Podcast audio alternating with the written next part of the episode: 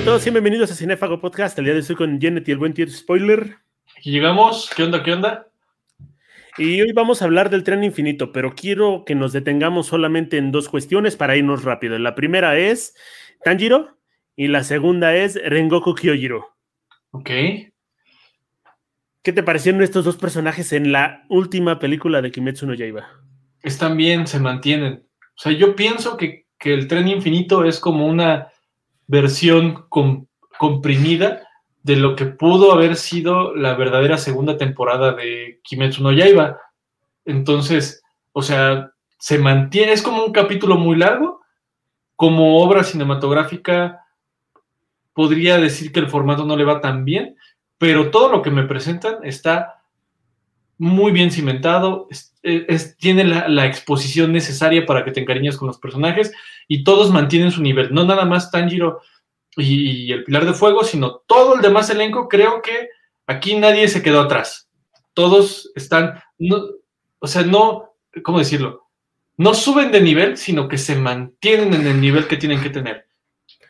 Me gusta pensar que en una serie, si lo hubieran convertido en la segunda temporada, me hubiera parecido muy tediosa y aburrida. Imagínate esto resumido a 26 episodios. Ellos durmiendo, la historia del sueño y luego saliendo, ¿no? Al menos tienes tres episodios de cada, eh, dos episodios de Tanjiro, un episodio por cada uno de los que está durmiendo. Ya son siete episodios que te echaste así y dices, ay, güey hubiera sacado un poquito de pedo. Creo que el formato de película fue lo mejor que pudieron elegir y creo que ligar a estos dos personajes eh, estuvo muy bien. No me siento inconforme de que Rengoku haya muerto en la película, a pesar de que lo hayamos conocido muy poco. No, está, yo tampoco. Sí me hubiera gustado tener más interacciones de Rengoku en el sentido de, no sé, a lo mejor lo retoman más adelante, aparte tiene su carnalito y todos son iguales, entonces ya sabemos que cuando hay un personaje muy igual es porque se va a convertir espiritualmente en el sucesor de ese personaje, pero tiene lo necesario para poder poner su, su valor como personaje dentro del lore. Y también es un representante de la virtud, porque el hecho de que él sea el senpai de estos tres compitas con los que nos estamos encariñando, marca una expectativa de a qué tienen que aspirar ellos en sus jornadas particulares. Entonces, Rengoku es, es igual, 10 de 10, me encanta. Y decir, Umay. Sonriendo en todo momento, eh, súper capaz para resolver cualquier tipo de situación y se enfrenta a el único demonio a, casa, el único demonio que no podía vencer en esta situación, ¿no? Creo que sí es una lucha desigual, pero me encanta este antagonista. Si bien el diseño no me gusta, como no me gustan los demonios, los demonios de Kimetsu no Yaiba, en este caso, este antagonista en específico se me construyó muy bien. Creo que fue ideal. Sí, y aparte, Rengoku representa algo bien chistoso que es, o sea, todos lo, estamos acostumbrados a, historias en donde el héroe tiene que ganar. Y creo que hay un sub, subnivel de la, de la ficción en donde si no puedes ganar, por lo menos pierde bien. O sea, no, no, se trata de ganar, sino de perder de la mejor manera posible. Y creo que es ese tipo de muertes como la que él tiene, como que dignifican mucho al personaje. Entonces, es, es, algo bien padre porque aparte pierde contra alguien que tiene el opuesto de valores y que es un y que sí te dan ganas de irlo a corretear así como aventarle piedras. Pero en este collage, o sea, pues se vuelve leyenda. Sí, y se vuelve y se vuelve una marca de referencia para los personajes como ya lo había comentado antes. Ahora tienes que este personaje representa todo lo que Tanjiro busca, ¿no? Eh, es un sensei, bueno, es un senpai que le dice, ¿sabes qué? Pues te voy a tomar de alumno, ¿no? Y todos están felices. Es lo más capaz que hay en el universo. Es poderoso. Sigue la espada de llama, que está muy similar a la espada de fuego que él está buscando aprender, ¿no? Aparte de todo, es responsable, cuida a todos, eh, está feliz, está sonriente y tiene un alma pura. Es todo lo que aspira Tanjiro y en ese momento le toca ver cómo lo destruyen completamente y eso me deja una referencia bien padre de la serie, ¿no? No sabes qué vas a esperar después de esto. Sí, o sea, ahí, ahí, ya marcan un antes y un después, es como de, dude, cuidado con quién te encariñas porque no sabes quién va a ganar y quién va a perder. Entonces eso también ya aumenta la tensión, ¿no? O sea, ya no van a ser tiros lineales. Que de hecho, Kimetsu plantea eso desde un primer momento. O sea, los otros compitas con los que Tanjiro entrenó, los fantasmitas, mm. Igual eran nobles, ¿no? Igual tenían aspiraciones de virtud y pues no, no la armaron. No, no, no la armaron. Creo que da, da una enseñanza, aunque bueno, no vemos necesariamente el anime para aprender, pero este, da una buena enseñanza como de a veces ser la mejor persona del mundo no te va a salvar, pero aún así vale la pena seguir ese camino. Es algo duro, extraño, pero que creo que funciona. Ya en el episodio de Kimetsu no Yaiba me hablábamos de Tanjiro y lo puro y lo bueno que es. Creo que la mejor escena de la película, a mi parecer, es donde aparece su centro del alma, ¿no? Esta parte donde vemos el alma de Tanjiro, que es lo más hermoso, precioso que hay en el universo, y que también tiene estos como fantasmitas que llevan a su enemigo hasta el centro del alma para que lo pueda destruir, ¿no? En este afán de que pues, Tanjiro siempre va a hacer lo mejor que pueda para las demás personas, inclusive aunque eso lo termine destruyendo. Sí, o sea, está dispuesto a hacer un sacrificio por un bien mayor. Y eso, pues es que eso es nobleza pura, mi buen Momo. O sea, ¿cómo no querer al buen Tanjiro? Neta. Ahora, ¿qué te pareció? A mí me yo me estaba casi casi orgasmeando. Hace mucho tiempo que no vi algo tan impactante. La escena donde tiene que despertarse varias veces. Mm, no me pareció tan tan impactante, pero me pareció precisa. O sea, porque de alguna manera, pues sí, él se tiene que matar en cada una de las fases del sueño para poder estar al tiro en la pelea y, eso solo demuestra el compromiso tan grande que él tiene con su misión. Entonces es como de, es, como el efecto, a ver, es que algo que no sea tan, tan spoiler, ¿no? no sea un spoiler tan, tan rudo. O sea, no hay forma de que eh, un héroe se forje sin haber pasado por una gran cantidad de dolor.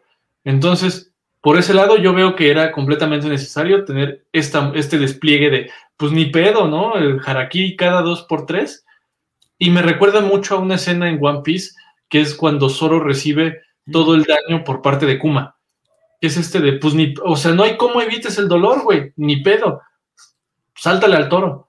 Y ese efecto siempre, ah, ese es como fanservice para mi alma. Eh, es algo que a mí me, me agrada mucho que lo jueguen. Creo que a mí lo único que no me gustó es este demonio del tren, porque mm, siento que esos personajes son los que hacen que el fandom actúe raro. Ajá, de repente vas a ver a alguien, ¡ay, voy a hablar así! Y van a empezar a hacer como que ademanes y demás cuando veamos las convenciones, pero y tampoco me gusta esta cuestión de, ay, me voy a transformar en un tren, se me hace el plan más estúpido del mundo, porque este tren viaja de noche, en algún momento tiene que hacerse de día, o qué hace, se esconde en una cueva, cómo se sale de los rieles, o qué va a hacer para protegerse del sol. Chale, la neta no lo había pensado, como me agarraste en curva, pero sí es cierto, hay ciertos problemas como para mantener ese plan hasta el final. Seguramente podríamos encontrar una justificación, por eso también es hacerle como la chamba al, al, mangaka y pues no, la neta sí, sí no es un plan muy práctico. Pero a fin de cuentas, creo que lo que era interesante era tener esta introducción entre Tanjiro, Zenitsu y Nosuke y que pudieran también eh, ver a un verdadero pilar pelear y ver hasta qué capacidades podrían llegar, ¿no? Creo que, la historia. Siguen siendo, o sea, esos personajes en concreto siguen teniendo su primer acercamiento a sus misiones reales como equipo. Porque, por ejemplo, la, primera, la temporada de Kimetsu no Yaiba te enseña cómo, este, cómo se forja el equipo y ves las primeras misiones de Tanjiro siendo Tanjiro individual. Entonces, este es, este es igual que el examen, su primer acercamiento a, así son los tiros en el mundo real. ¿Le van a saltar o se van a pandear? Entonces este siguen muy bien con esa, con esa fase de aprendizaje. Este discurso que da Tanjiro al demonio cuando intenta perseguirlo en el bosque, ¿qué te parece? Pues es que sí está visceral. Yo le hubiera mentado a su madre mil veces y cada vez que respires. Pero quedan cortas las palabras de Tanjiro respecto a lo que pensaba de ese de, ese enemigo en, cuando, cuando se fue corriendo al bosque. Me encanta también esta parte donde Kyojiro eh, está viendo que Tanjiro está herido del estómago y a pesar de que él está peleando, todos están como en una situación de tensión, todavía le sigue enseñando, ¿no? O sea, tú respira, tienes que hacerlo así, tienes que hacerlo solo, en lugar de ir a auxiliarlo y ponerle alguna venda u otra cosa, como inclusive ya pasó con otros pilares. Sí, pero reitero, es como, es parte de la formación que el personaje tiene que tener, porque algo que no habíamos comentado en el episodio pasado de Kimetsu no Yaiba es que el mundo de Kimetsu no Yaiba es genuinamente un mundo muy cruel, en donde sí hay bondad, sí hay cosas buenas. O sea, eso también me gusta, que no, no, no se van por el lado pesimista de las cosas, pero es un mundo tremendamente hostil, o sea, cualquier cosa te puede destruir en esa construcción de mundo, seas quien seas. Entonces, eso también está en un mundo que es tan hostil como eso, a veces ir a tirar paro no es la mejor forma de hacer las cosas, sino enseñarle a la gente a valerse por sí mismo. E inclusive tienes estas partes de los pilares, ¿no? Podrían convertirse o podrían ser más bien considerados como el cúmulo de la bondad, pero a fin de cuentas ellos también tienen sus propios intereses, sus propios miedos, ¿no? Están en, inclusive en la temporada, en la primera temporada donde están a punto de matar a Nesco porque les parece que un demonio no tiene cabida en este mundo, aunque no ataque a una persona. Sí, y que guarden esa parte de individualidad y que no tengan esta sea, tienen este código colectivo ético y moral, pero al mismo tiempo cada uno tiene una forma de interpretarlo de, muy distinto, lo cual se abre al debate, porque todos tienen formas muy extrañas de poder juzgar las ideas. El juicio sobre la vida de Nezuko es una de ellas. O sea, ¿qué desmadre no se hizo porque la banda reaccionó precisamente de una manera no consensuada sobre la vida de lo que se estaba jugando, sobre la vida de Nezuko? Ahora, creo que la película nos deja un poquito de lado a Zenitsu, porque considero que no lo veo mucho en la película. Nada más está como para hacer el chistes con Nesco y para este, acabar como con algunas partes de este demonio. Pero está bien porque, pues, o sea, realmente no le afecta la historia. Él puede, sabemos, por ejemplo, que de los tres, el, el camino de, de Zenitsu va a ser el más largo y va a ser el más largo y va a ser el que tiene como un otro tipo de proceso muy distinto al de los personajes como Tanjiro o Inosuke.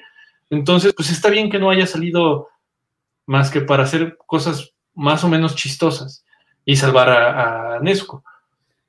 Me encanta la parte final como Inosuke dice, no estés llorando, vamos a entrenar y se le salen las lágrimas por la cabeza de jabalí, que a pesar de que es imposible, es, es uno de los momentos más interesantes de la cinta.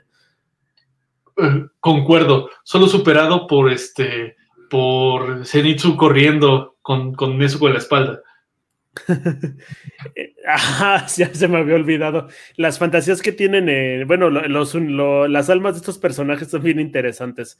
Me encanta Inosuke en su versión como este, primitiva y esos que siendo sus achichintles por todo el mundo, me parece algo que habla mucho de la inocencia, pero creo que la historia que más más impacta en esta cinta es la de Kyojuro, ¿no? Sí, es que es su película, o sea, es chistoso, pero incluso los personajes principales palidecen respecto al valor simbólico que, que Kyojuro llegó a, marcar. O sea, ¿cuándo habías visto que un personaje que solamente sale en una película tenga tanta relevancia ah, frente al fandom? En el gigante de hierro. ¿Eh? En el gigante de hierro. Ah, bueno, sí, pero estamos hablando de una historia que se antes, o sea, que tú anticipas que va a ser mucho más larga, ¿no? Que va a haber más animación, más temporadas. O sea, es, fue un clic inmediato con la audiencia, porque creo que, es, o sea, es lo que hablábamos en el capítulo anterior. El personaje va a lo que va, cumple su función, deja su marca y vámonos, Rikis. Pero lo hizo tan bien que a mí me sorprende que la banda sí lo, lo haya adoptado con tanto cariño.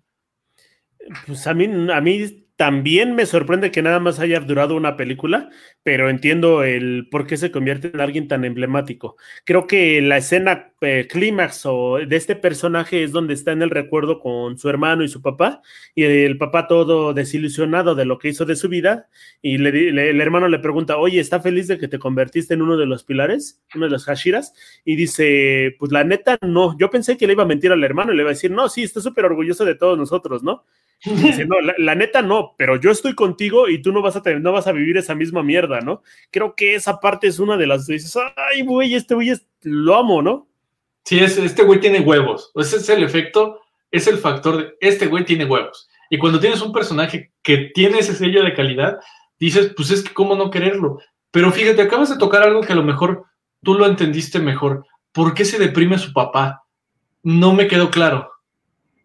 Es algo que ya veremos después, porque al parecer también fue Hashira, ¿no? Mm, sí, eh, ajá, o sea, como que que explicaron, o sea, que él también era Hashira y de repente solo pasó al efecto depresivo, pero ya no entendí cómo se dio ese proceso, porque imagino que para que para que sus hijos lo tuvieran en ese pedestal de, no manches, mi jefe se rifa bien recio y ahora está deprimido, pues sí tuvo que pasar algo más canijo que una simple crisis de la mediana edad. Yo apuesto a que como estos dos personajes no tienen mamá, en alguna misión en el que él estaba protegiendo a su esposa, ella terminó muriendo por esa situación. Ok, sí, yo también, mi teoría apunta más o menos algo de ese, de ese estilo. Pero bueno, creo que la película logra lo mismo que la serie. No se mete tanto en la animación, o sea, no le no, pasa lo que ven en las películas de Dragon Ball. La serie tiene una calidad y las películas tienen una calidad superior. Aquí vemos la misma, la misma habilidad para manejar toda la historia en cuanto a lo visual. Y, pero creo que hay momentos donde parece que estás viendo fotografías o videos, ¿no? Sobre todo en esta cuestión de los paisajes o en el bosque. Sí, la calidad visual es excepcional. Es siempre lo que menos me fijo en cualquier cosa porque siento que eso puede nublar mis, mis, poderes otaku, este, dejarme llevar por, ay, se ve bien perrón, pero sí le reconozco, la neta, que está, eh, o sea, está muy hermosa, sencillamente está, está, tiene buena calidad, está, no tengo, no tengo puntos en contra. Lo único que falta por recomendar es que Banda vaya a verla al cine la Llora puede ver en celular. Todavía sigue en cine. Oye, la proyectan en universidad a las 6 de la tarde. Estoy esperando a ver si tengo un día para ir a verla porque ya se ve que son las últimas funciones. Es una película hermosa y estoy seguro de que en pantalla va a ser otra experiencia. No por nada se convirtió en la película más taquillera de Japón. Y que le rompió el hocico incluso a cosas que parecían inquebrantables como este eh, el viaje de Chihiro, ¿no? Se estaba viendo que sí rompió todos, todos los récords de taquilla, así superó todo. Superó, creo que Infinity War, superó todo lo que se podía superar. Pues la de todas las películas de Avengers no están tan bien posicionadas en Japón. Primero tenemos este el viaje de Chihiro. Ah, ¿cuál era la otra? Está esta y no me acuerdo cuál era la tercera, pero por ahí va el asunto. Ok. Pero pues sí, a mí sí, sí me sorprendió porque cuando habías visto que una película que aparte no es una película, por así decirlo, autoconclusiva, sino que ya tenías que ver la temporada anterior para agarrarle el pedo, tuviera esos récords de taquilla. A mí sí me sacó de cuadro. Yo tengo dos explicaciones. La primera es el fenómeno que ha causado alrededor de todo el fandom y la segunda es que pues esta es prácticamente la segunda temporada. Entonces no iba a haber una manera en la cual pudieras verla, además de la ilegal, que pudieras entender qué pasaba en ese agujero entre la primera y la segunda. Bueno, eso sí, tienes razón, tienes razón. Pero aún así es un gran logro. Sí, aún así sí es un, sí es algo que dices, Kyobo, Kyobo con el tren infinito. De hecho, ninguna película de Dragon Ball llegó a esas cifras, ni en Japón ni fuera del mundo. Y eso que se convirtieron en fenómenos, ¿no?